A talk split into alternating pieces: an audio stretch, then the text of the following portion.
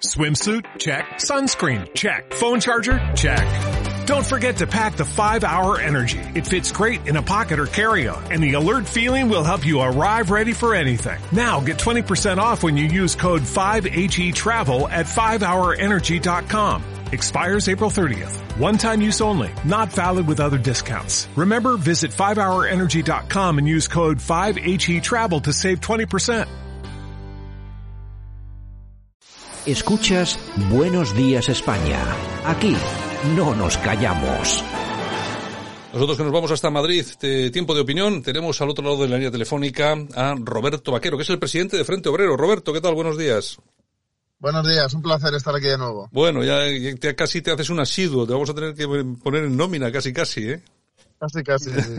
bueno, oye, nada, Roberto, me quería eh, comenzar la semana hablando contigo porque yo creo que nos hace falta también eh, punto de vista diferente sobre muchos acontecimientos, muchas cuestiones que ocurren estos días, eh, tanto en Madrid como a nivel nacional y bueno, yo creo que siempre es bueno escuchar eh, cuestiones diferentes desde, desde distintos puntos de vista. Y mm, quiero preguntarte sobre algunos temas que son complicados o por lo menos algo mm, ásperos y además yo sé que me vas a dar alguna respuesta. Ya he visto un poco qué, os, qué opináis sobre algunos temas en, en, en, las redes sociales, en Twitter.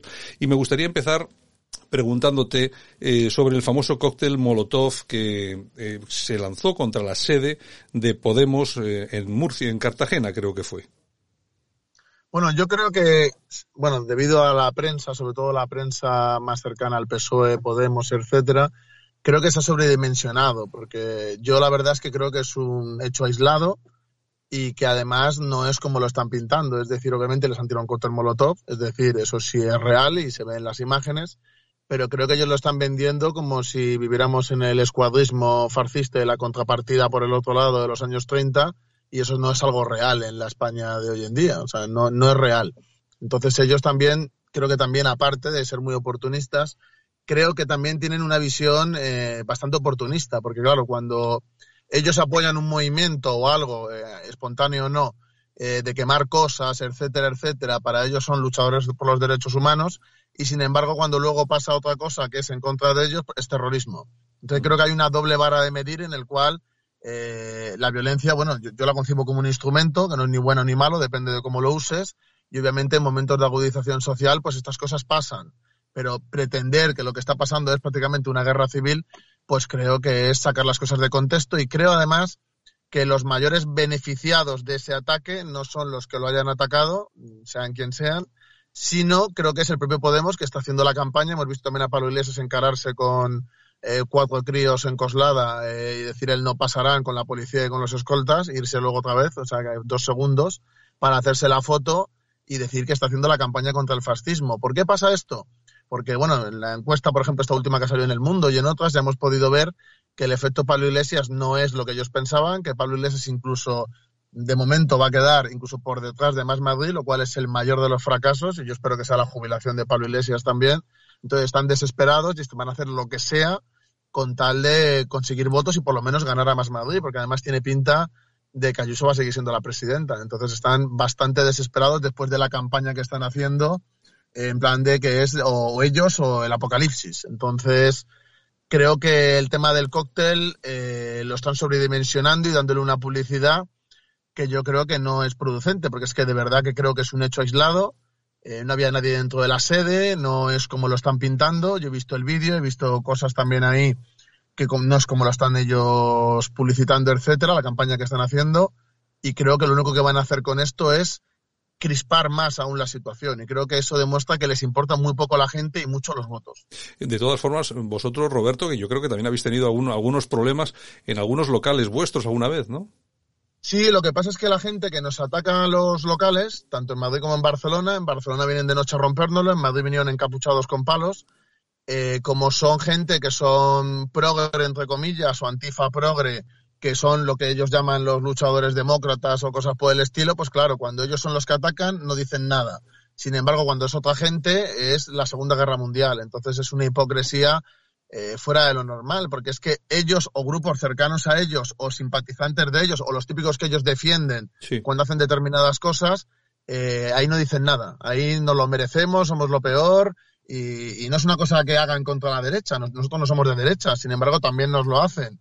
Pero cuando nos lo hacen a nosotros, como nosotros no somos mamporreros suyos que mm, les damos votos, pues claro, pues eso no es violencia, eso no pasa nada, nos lo merecemos. Pero cuando a ellos les pasa algo, al telediario. Entonces, pues claro, es cuanto menos eh, vergonzosa su actitud. Yo, eh, Roberto, el otro día me acordé de ti cuando vi el scratch, el, el, mini scratch este que dices tú de los, de los tres niños.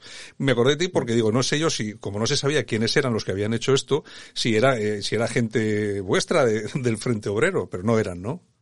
No, no, fíjate además, no, no eran, pero fíjate además lo, gracioso, porque hay en grupos, en grupos de, gente votante de Podemos, de hecho hay uno que se llama eh, Contra el fascismo no sé qué y Amigos de Antonio Maestre, se llama el grupo. Y, me metí a ver una publicación y ponía Hogar Social, y ponía entre paréntesis, ahora Vox, y ponía entre paréntesis, eh, otro grupo, ahora se llama Enfrente Obrero. Y ponían la cara de un chico nuestro con este que no tiene nada que ver y diciendo que eran el mismo. O sea, para que veas la contaminación y la putrefacción que tienen para hacer eh, cosas de señalar a gente diciendo que son otra gente para criminalizarlos. Luego se quejan de que, que si las cloacas del Estado, que si la policía les señala, que si no sé qué, y luego ellos son los primeros que lo hacen. Entonces, claro, no tienen legitimidad para decir nada. Bueno, eh, otra, otra pregunta que te quería hacer, también en relación con Madrid. el, el, principal punto que lleva Pablo Iglesias en su programa y por el que ya ha pedido el voto ha sido cerrar el Hospital Zendal. Yo no sé qué te parece a ti, a mí me parece que es la primera vez en la historia que en un programa electoral va el cierre de un hospital público, no privado, va a un hospital público, cerrarlo. que te puede gustar más o menos, pero es que no, yo por lo menos desde mi punto de vista no acabo de entenderlo. ¿Qué opinas del tema? Mira, yo cuando, cuando le vi en Vallecas con la sudadera, en plan de que se puso una sudadera para ir de capucha para ir allí, dije, mira, es que no se puede ser más falso, fariseo, hipócrita, o sea, tiene un patrimonio entre él y la mujer de un, millón de, euros y va a Vallecas con la sudadera a hacer el paripé, y es como, mira, eres ridículo. Y lo del Zendal es simplemente por el hecho de dar la imagen de hemos frenado a la derecha, eh, vamos a no sé qué, pero no se dan cuenta de que lo del hospital no va de derechas ni de izquierdas, es decir, yo sí creo que el hospital de Ayuso está fatal montado, que no debería de estar así, que la gente allí está en mala situación, etcétera, etcétera. Pero es lo que tú dices, es decir, vale, muy bien, está muy mal, ha estado muy mal, pero ¿vamos a cerrarlo o vamos a arreglarlo? Es decir, si ya está montado, aunque esté mal, ¿qué es mejor? ¿Hacer una inversión y hacer que funcione y estar al servicio de la gente? ¿O cerrarlo para hacerle un feo a la derecha según ellos? Y que toda la gente que podría utilizar eso y todo el dinero que ya se ha invertido ahí lo tiramos a la basura, que es dinero de la gente, porque eso se paga con los impuestos. Pero es que a ellos de verdad que no les importa la gente, a ellos les importa los votos. ¿Para qué? Para seguir ahí chupando del bote. Entonces, claro, es que cuando hablan de la casta y no sé qué, luego le veo ahí con la sudadera, digo, es que más casta que tú no la hay.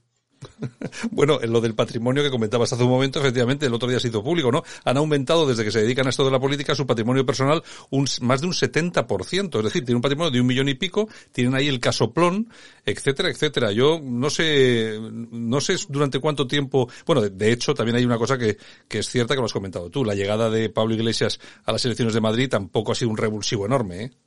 Nada, nada, poquísimo. Yo la verdad es que me, yo pensaba que iban a tener más relevancia, pero he visto que a pesar de todo lo mediático, la financiación, etcétera, además han, conseguido el récord histórico de captación de fondos ¿eh? para la comunidad. Sí, sí, sí. Nada, nada, nada, nada, nada, nada. Y es que la gente está muy desilusionada con él, porque por ejemplo lo del casoplón que dices es que es falta de inteligencia política. Se está quejando de que le van a ir a escrachear, etcétera, a pagar.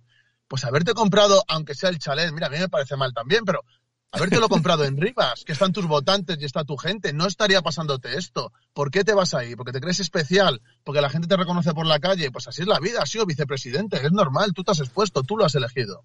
Bueno, bueno. Eh, otra, la última pregunta. La, última encuesta que conocíamos, que conocíamos ayer, que es la encuesta del mundo. Mm, eh, vamos a ver, el Partido Popular rozando la mayoría absoluta, Vox bajando en, votos, eh, a pesar de que algunos opinaban que podría subir, parece ser que no. desaparición de Ciudadanos, ¿qué te parece la cuestión? ¿Cómo ves el tema de la derecha en estas elecciones? Bueno, yo creo que Ciudadanos a ver si desaparece o no, porque está como ahí un poco en el limbo. Mm, se supone que sí va a llegar al justo, por lo que estoy viendo en las encuestas, para sacarlo. Yo creo que lo saque o no se va a terminar disolviendo e integrando en el PP, así que creo que poco le va a servir. Y habrá que ver la evolución de Vox posterior a esto, porque claro, Vox también han vendido que iban a pegar ese subidón. Yo creo que no y veremos a ver si Ayuso, yo creo que ya sola no va a poder llegar a tener la mayoría absoluta, pero aunque sea con un apoyo externo de Vox, Yo creo que sí, porque la gente está muy harta de la gestión de la pandemia. Y yo, por ejemplo, cuando he oído las alternativas y lo que dice, bueno, el, del PSOE, eh, yo me pongo en el lugar del típico que va al gimnasio conmigo, el típico que le veo en la biblioteca, o sea, el típico trabajador normal. Sí. Y yo, de verdad que no veo yo que la gente vea ese bloque de izquierdas de, oh, vamos a parar a Ayuso no veo yo que la gente normal vaya a empatizar con el discurso que están teniendo, que le pregunten, ¿qué vas a hacer con la hostelería? Como lo vi en la SER el otro día, ponlo ahí. Eh, ¿Qué vas a hacer con la hostelería? Y decía, bueno, no sé, tomaremos alguna medida, pero la vas a cerrar. Bueno, no lo sé. O sea, claro, es que cuando la oposición, la propuesta que tiene es no lo sé, o lo que dice es evidente que es mentira, claro, es que la mayoría de la gente se siente estafada. Entonces es fácil a la derecha o por lo menos aquí en Madrid a la derecha, yo creo que le va a ser fácil movilizar a sus bases, incluso a la gente indecisa, a traerla, y creo que es bastante probable que la presidenta eh, siga siendo Ayuso, la verdad. Como están las cosas ahora mismo, yo creo que lo de Pablo Iglesias es una estafa, que más Madrid está en, ruina porque por dentro están encendidos y están fatal. Y el PSOE yo no le veo una alternativa seria, igual que en otros sitios o en otras épocas sí ha sido una alternativa seria y han disputado, incluso han gobernado aquí, etcétera yo creo que actualmente no, no están al nivel y yo creo que va a ganar Ayuso, sinceramente. Bueno, eh, Roberto, oye, tenemos que hablar un día de estos, que, que vengas por aquí otra vez por los micrófonos, eh, sobre ese polémico vídeo que se hizo viral de un campamento vuestro eh, con todos los chavales y las chavalas, además gente muy joven, ahí tal y cual, asistiendo a una charla, bueno, en un campamento, lo que es un campamento normal, porque me gustaría que nos explicases un poco eh, de qué son esos campamentos, ¿no? Que imagino que son, es una cosa bastante más simple de lo que, de lo que parece, ¿no? Para mí sería una gran oportunidad de explicarlo, porque, claro, primero la gente pensaba que éramos de Podemos, entonces nos sacaron en todos los sitios, en plan tergiversando las cosas. Y luego un periodista del mundo eh, me bueno, nos engañó cuando dijo que tal, y él pues quería dar una visión sensacionalista como que éramos de Podemos prácticamente, entonces pues toda la gente de los medios de derecha, los grupos, etcétera, eh, dieron el, bueno, pues la vara con que éramos eso, que no sé qué, que si paramilitares, que no sé qué, y en realidad es un campamento juvenil al uso, como hace un montón de gente, deportivo, cultural y bueno, y, y a mí me encantaría, si un día me quieres preguntar por eso, pues para mí es una buena opción para desmentir locuras y para que la gente vea realmente lo que es. Bueno, pues yo eh, me comprometo contigo porque además si yo me apetece a mí y también sé que apetece a bastantes personas hablar sobre ese tema, así nos explicas exactamente cómo va el tema. Que ya te voy a decir una cosa, eh, aquí tienes el terreno abonado porque como aquí estamos acostumbrados siempre a que la falacia vaya de un lado a otro, para unos y para otros, pues bueno, te damos, te damos esa opción que seguramente no te van a dar en otro sitio. En fin, seguro que no. En fin, Roberto, hoy un abrazo muy fuerte y estamos. A ver si nos escuchamos la semana que viene otra vez. Muchas gracias. As a new Western Union customer, you can enjoy a $0 transfer fee on your first international online money transfer. Send money to your family and friends back home the fast, easy, and reliable way. Visit westernunion.com or download our app today to get started, and your first transfer fee is on us. FX gains apply, not available for credit cards and transfers to Cuba. Services offered by Western Union Financial Services Inc. and MLS 906983 or Western Union International Services LLC and MLS 906985.